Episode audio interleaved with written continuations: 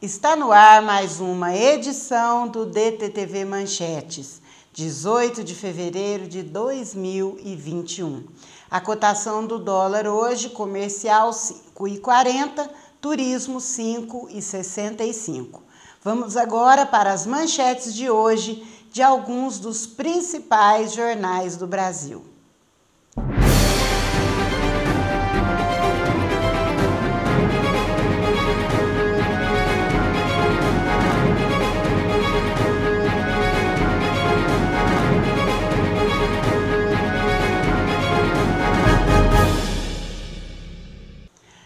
Começamos pelas manchetes do jornal O Estado do Ceará. Governador do Ceará anuncia toque de recolher a partir das 22 horas.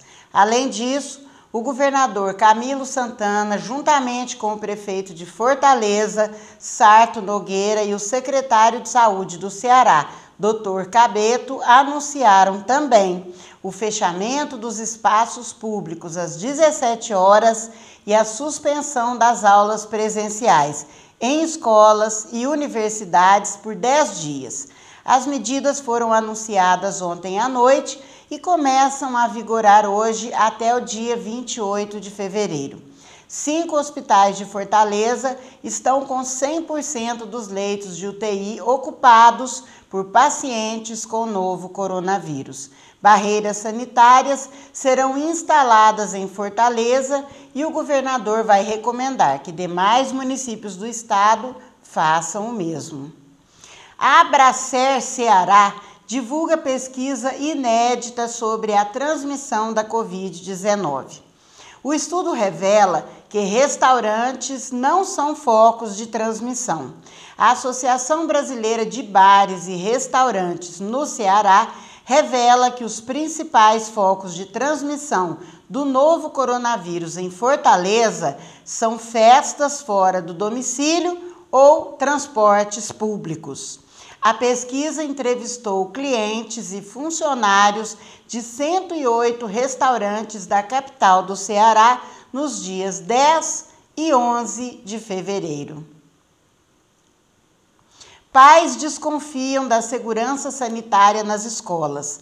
Quase metade dos pais de estudantes de escolas públicas, municipais e estaduais de todo o país, 49%, não confiam na capacidade da instituição de se adequar às normas de segurança sanitária.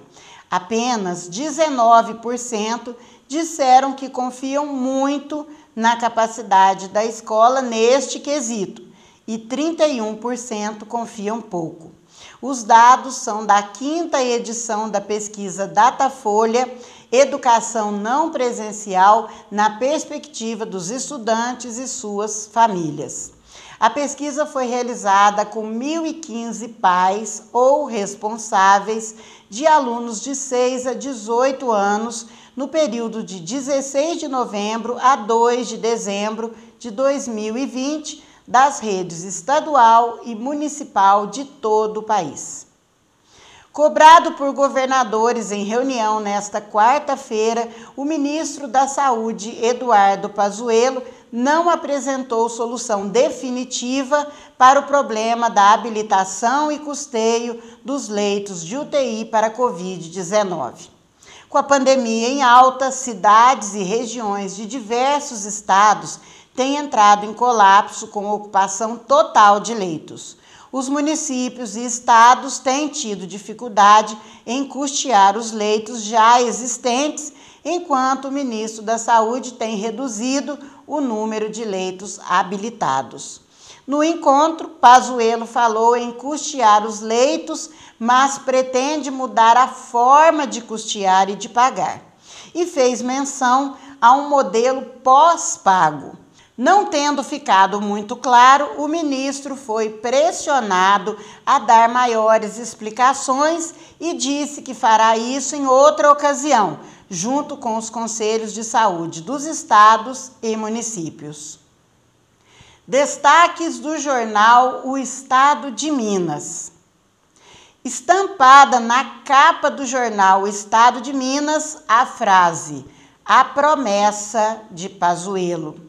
Sob pressão, ministro da Saúde fala em distribuir até julho aproximadamente 230 milhões de vacinas contra a Covid-19.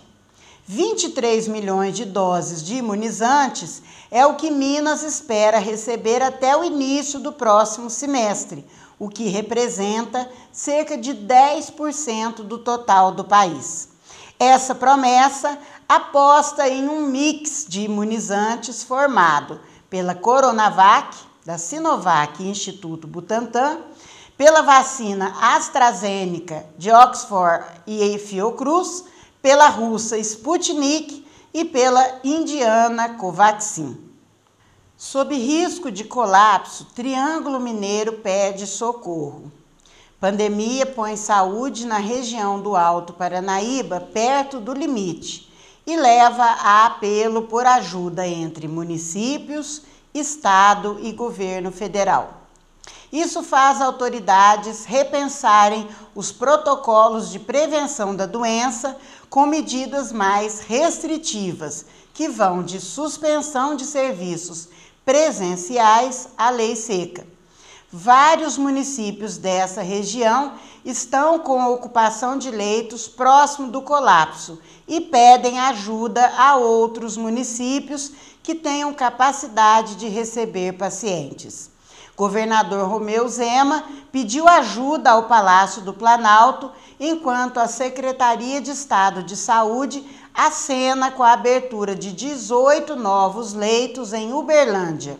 Situação de muito estresse está sendo vivenciada no setor de saúde do Triângulo Mineiro e Alto Paranaíba.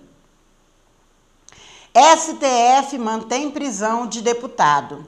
Em manifestação considerada ágil para os padrões da Corte, os 11 integrantes do Supremo confirmaram ontem decisão do ministro Alexandre de Moraes, que determinou a detenção do deputado federal Daniel Silveira, do PSL do Rio de Janeiro, por ameaças e ataques verbais aos integrantes do STF. Apologia ao I5 ato que endureceu a ditadura no país nos anos de 1960, e ataques à Constituição. O parlamentar detido na noite de terça-feira, ironicamente enquadrado na Lei de Segurança Nacional, que data do regime militar, também do período do AI-5, corre risco de ser expulso da legenda, além de ter tido a cassação pedida pela oposição. Sua defesa fala em afronta à imunidade parlamentar. A Câmara se reúne hoje com a missão de se posicionar sobre o caso e decidir se Silveira seguirá preso sem criar uma crise com o Judiciário. Vamos agora para as principais manchetes do jornal O Tempo. Saúde de Minas anuncia 23 milhões de doses até julho. O governador Romeu Zema anunciou ontem, após reunião com o ministro da Saúde, que Minas deve receber 23 milhões de doses até o final de julho. A quantidade é suficiente para imunizar metade dos mineiros. Até ontem, porém, cinco capitais brasileiras tinham esgotado seus estoques. Em outras seis, a vacina acaba já no próximo final de semana. Após autorização da Prefeitura de BH, o Parque Guanabara será reaberto hoje, após quase um ano fechado por causa da pandemia do coronavírus. Centro de lazer funcionará de terça a domingo, das 13 às 22 horas, por ordem de chegada. Brinquedos terão ocupação máxima de 50% e parque vai abrigar até 600 visitantes por vez. Temporal deixa mais de 60 pessoas desalojadas em Matozinhos, na região metropolitana de Belo Horizonte. A chuva tem castigado a capital e todo o seu entorno. A madrugada foi de chuva forte em BH e pela manhã houve trechos de retenção no trânsito na Avenida Cristiano Machado, na região Nordeste, por causa do acúmulo de água na pista. Houve inundação parcial e o trânsito ficou limitado a uma faixa e meia da pista. Este mês de fevereiro, se continuar assim, poderá ser o mês mais chuvoso de BH desde 1910. Destaques de hoje do jornal O Sul, do Rio Grande do Sul.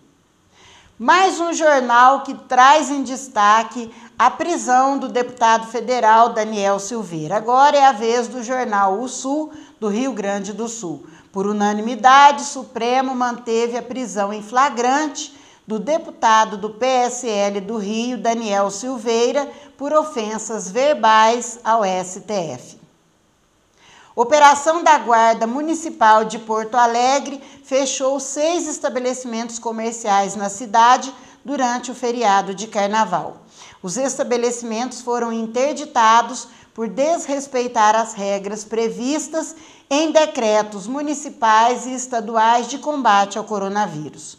O jornal O Sul também trouxe em destaque o anúncio do ministro da Saúde, Eduardo Pazuello, de mais de 230 milhões de doses de vacinas contra a Covid-19 até julho de 2021. O governo gaúcho deve receber mais 300 mil doses a partir da próxima semana. Manchetes do Jornal de Brasília. STF une-se para defender democracia. Mais um jornal que salienta a posição do STF de manter a prisão de Daniel Silveira após ataques e agressões feitas em vídeo. Câmara agora decide como vai reagir e o que irá fazer com ele. O lixo é a causa dos alagamentos em Brasília. A população de Brasília continua enchendo de detritos as bocas de lobo e provocando entupimentos que geram alagamentos. Com as chuvas dos últimos dias, dezenas de carros ficaram alagados nos estacionamentos da Asa Norte, provocando enorme prejuízo em vias públicas neste período de chuva. O Serviço de Limpeza Urbana informou que, mesmo com a instalação de 648 novas lixeiras no plano piloto, ainda é possível ver o descarte de lixo no chão ou mau acondicionamento dos detritos domésticos e comercial. O fantasma da recessão bate à porta. Economistas alertam para o risco de agravamento da crise este ano. Indicadores de dezembro e janeiro acendem a luz amarela entre os analistas econômicos. Com o crescimento dos números da pandemia, a economia brasileira entrou em 2021 dando sinais de perda de fôlego. Sem o auxílio emergencial para trabalhadores informais, extinto a partir de janeiro, uma retração do PIB neste primeiro trimestre já estava no radar. Com o Natal fraco para o comércio e com o setor de serviços terminando o ano longe do normal, o sinal de dezembro foi de arrefecimento na retomada da economia. Para piorar, os primeiros dados de janeiro confirmam essa situação. Os índices de confiança do consumidor e dos empresários se mostrou abalado. O fluxo nas estradas e a venda de veículos também não foram bons. Na quarta-feira, o IBGE informou que as vendas no varejo caíram 6% em dezembro. Mais preocupante que os dados de dezembro de 2020, segundo economistas, são indicadores que já saíram sobre o mês de janeiro. E para finalizar, Jornal Estado de São Paulo. Mais um jornal que estampa a confirmação da decisão do STF. Por 11 a 0, o STF mantém prisão de deputado federal e pressiona a Câmara para uma decisão. A casa começa a analisar se reverte a prisão, mas tenta evitar conflito. Juristas divergem sobre a tese de que vídeo ofensivo ativo na internet indica uma infração permanente. A Procuradoria-Geral da República apresentou denúncia ao STF contra o deputado federal que teria agredido verbalmente ministros do STF e pediu a imposição de tornozeleira eletrônica. Vamos então agora aos números da pandemia do Brasil, de acordo com o jornal O Estado de São Paulo. Total de mortes: 242.178.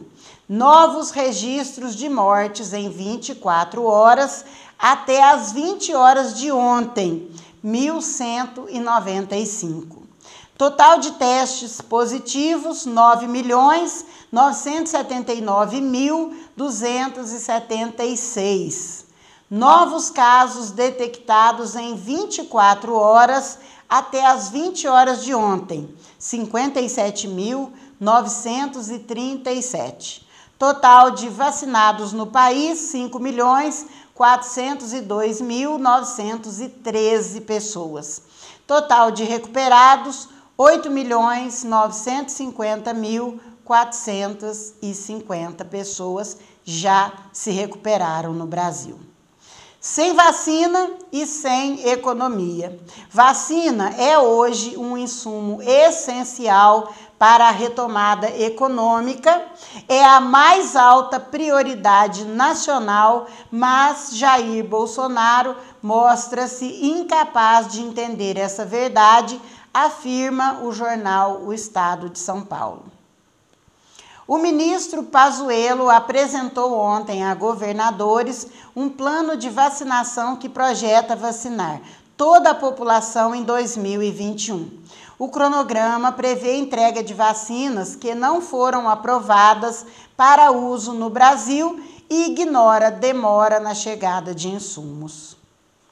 Governo prevê corte de 10 bilhões de reais no orçamento.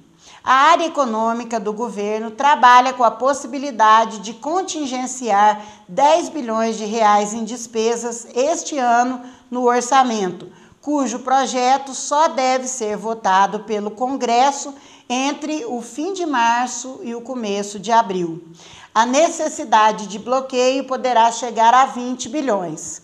O corte indica a dificuldade para pagar uma nova rodada de auxílio emergencial. Esse foi o DTTV Manchetes de hoje, 18 de fevereiro de 2021. Acompanhe também o podcast DTTV Manchetes nas principais plataformas de podcast, entre elas o Spotify. Acompanhe a DTTV Cássia pelas nossas redes sociais.